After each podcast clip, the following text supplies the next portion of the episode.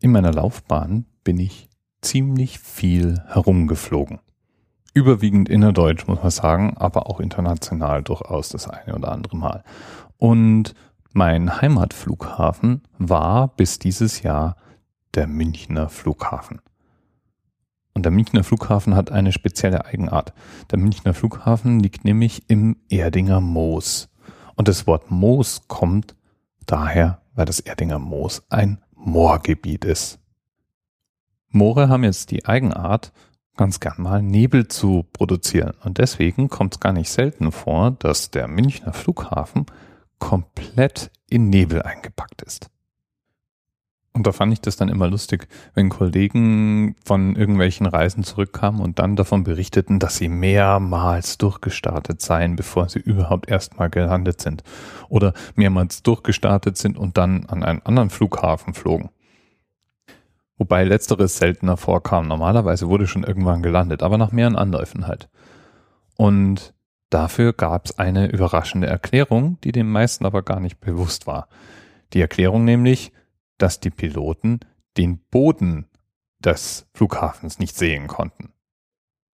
Es ist nämlich so, dass äh, Piloten normalerweise auch nicht völlig blind landen und oft auch gar nicht landen dürfen.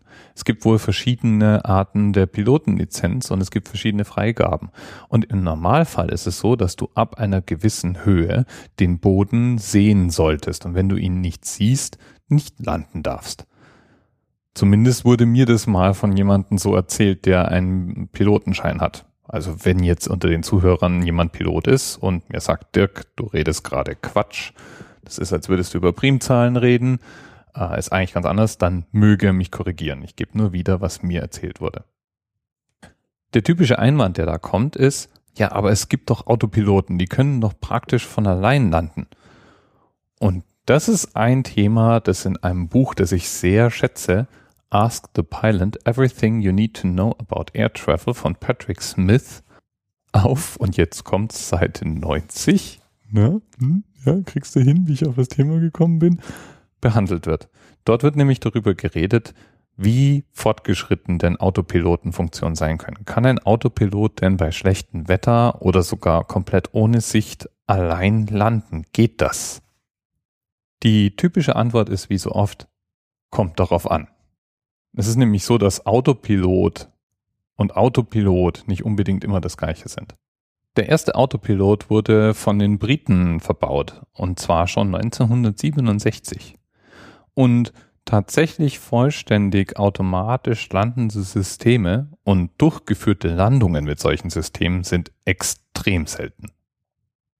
Es ist auch längst nicht so, dass man einfach nur auf eine Taste drückt, bei der steht Landung durchführen oder landen und dann kommt der Vogel von allein runter und landet sanft.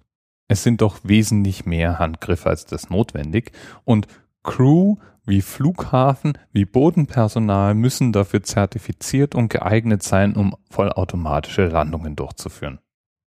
Darum wird es auch ganz regulär immer mal wieder von den Crews geübt, und zwar bei perfekten Wetterbedingungen.